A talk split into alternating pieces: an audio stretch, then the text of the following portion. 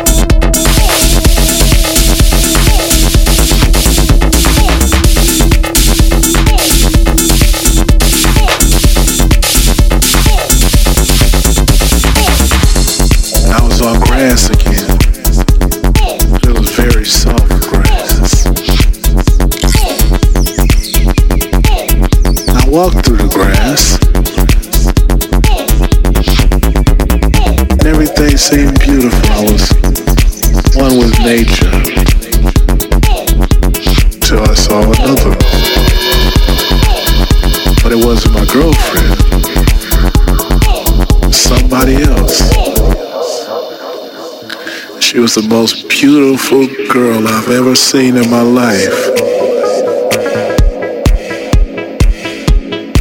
I don't know how it happened. I don't even remember walking to her.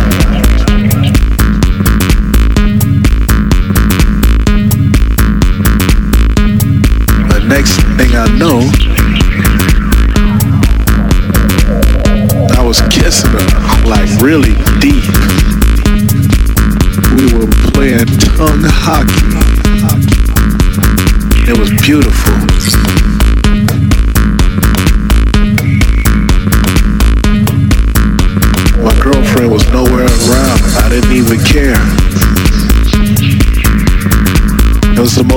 beautiful experience of my life. And I never saw that girl again.